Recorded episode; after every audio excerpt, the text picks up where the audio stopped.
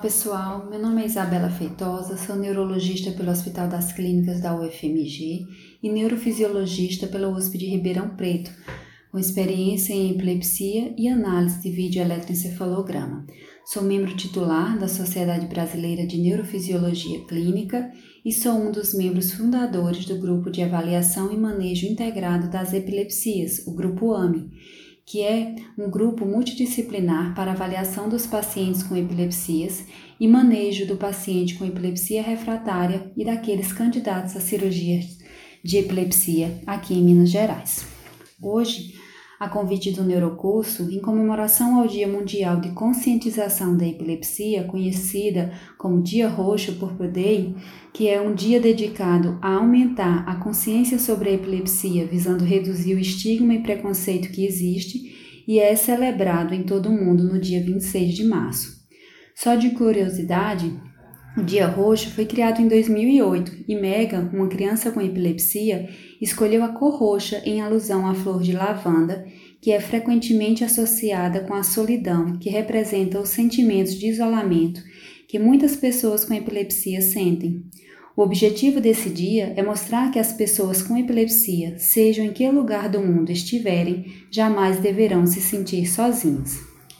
Então, Hoje eu gostaria de conversar com vocês sobre a abordagem do paciente com primeira crise epilética para definirmos quando tratar esses pacientes. É muito comum recebermos nas urgências pacientes com quadro de crises convulsivas ou relatos de déficit neurológico súbito e transitório que nos faz pensar em epilepsia. Diante desse quadro, devemos sempre tentar responder a alguns questionamentos. Primeiro, estamos diante realmente de um quadro de crise epilética? Se sim, é o primeiro evento do paciente, existe algum fator agudo que desencadeou essa crise? Qual o risco de recorrência dessa crise? Esses questionamentos são importantes para definirmos se esse paciente pode receber o diagnóstico de epilepsia e assim deve ser tratado com fármacos antiepiléticos. Para isso, é importante entendermos o diagnóstico de epilepsia. A ILAI, que é a Liga Internacional de Epilepsia, em 2014, trouxe três definições para o diagnóstico. Primeiro, a presença de duas ou mais crises não provocadas em um período superior a 24 horas. Por isso, a importância de definirmos se realmente esse foi o primeiro evento do paciente porque, caso tenha apresentado outro evento com intervalo superior a 24 horas, não provocado, já pode receber o diagnóstico de epilepsia e deve ser tratado. A segunda definição, como sendo a presença de uma única crise não provocada ou reflexa, com risco superior a 60% de recorrência em 10 anos. Então, é devido a essa definição que devemos avaliar bem o paciente que se apresenta para nós com uma única crise epilética pois se existir um alto risco de recorrência dessa crise, já podemos dar o diagnóstico de epilepsia e devemos iniciar o tratamento. A terceira definição de epilepsia é a presença de síndrome epilética, mas deixarei essa definição para outro momento. Então, sempre que atendermos um paciente com primeira crise, devemos escolher uma boa história clínica para definirmos sua semiologia.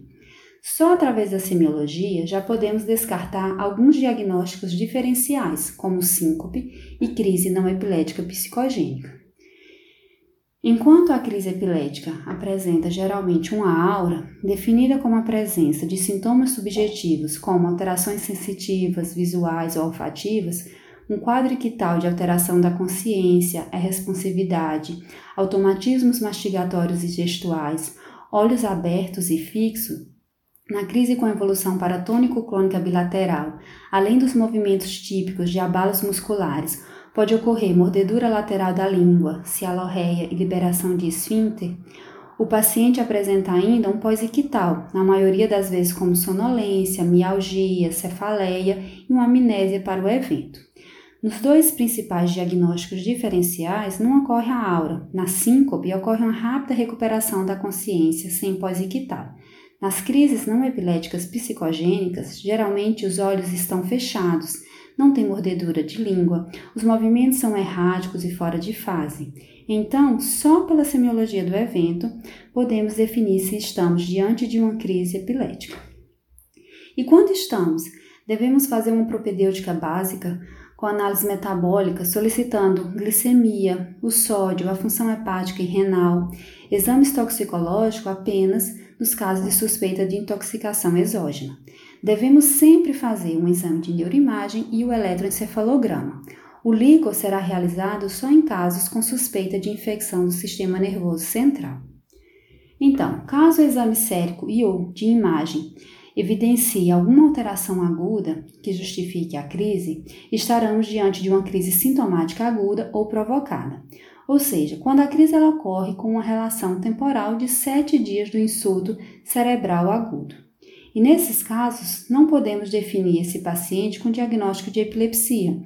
Crises provocadas que ocorrem junto com alterações metabólicas como hipoglicemia, hiponatremia, alterações renais ou hepáticas intoxicações exógenas ou abstinência alcoólica não podem receber o diagnóstico de epilepsia, assim como aquelas sintomáticas agudas que ocorrem com injúria cerebral aguda, como associada a AVC isquêmico ou infecções do sistema nervoso central.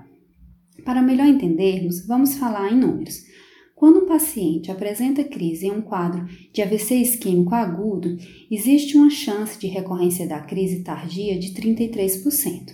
Se a crise ocorre em vigência de uma infecção do sistema nervoso central, o risco de recorrência é de 16%. Já quando ocorre no contexto de traumatismo crânioencefálico agudo, esse risco é de 13%.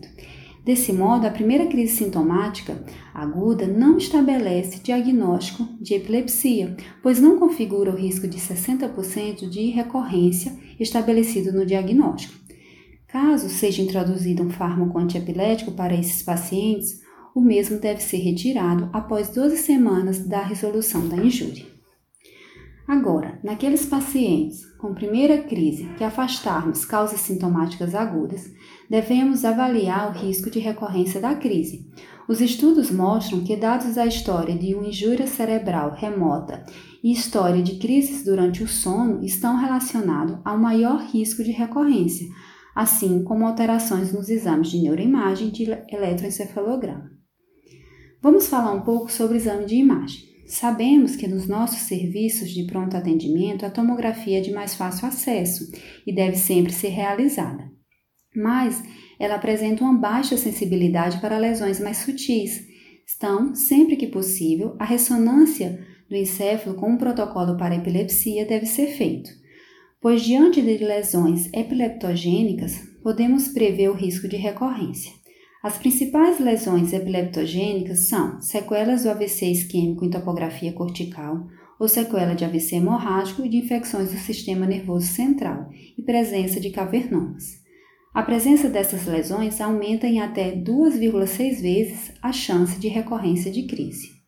O eletroencefalograma, quando detecta a presença de paroxismos epileptiformes como ponta e onda aguda, aumenta em até 2,8 vezes o risco de recorrência de crise. Mas a sensibilidade para detectar esses paroxismos é baixa.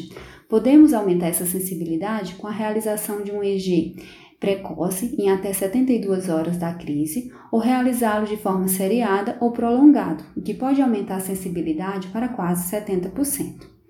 Então, o que eu gostaria de deixar de mensagem é que quando estivermos com um paciente com primeira crise epilética, devemos definir se ela é provocada, sintomática aguda, ou é não provocada. Quando é sintomática aguda, não podemos estabelecer o diagnóstico de epilepsia e não devemos fazer tratamento crônico com fármacos antiepiléticos. Se ele tiver sido instituído, mantê-los por apenas 12 semanas após a resolução da injúria. Se a crise foi não provocada e existia um alto risco de recorrência, ou seja, neuroimagem com lesões potenciais epileptogênicas, um eletroencefalograma com paroxismos epileptiformes, história de injúria cerebral remota e ou crises noturnas, esses pacientes têm elevado risco de recorrência da crise e podem receber o tratamento com fármacos antiepiléticos. Pessoal, dessa forma geral, era isso que eu queria conversar com vocês hoje. Espero voltar depois para falarmos sobre outros temas relacionados à epilepsia. Um forte abraço e até mais!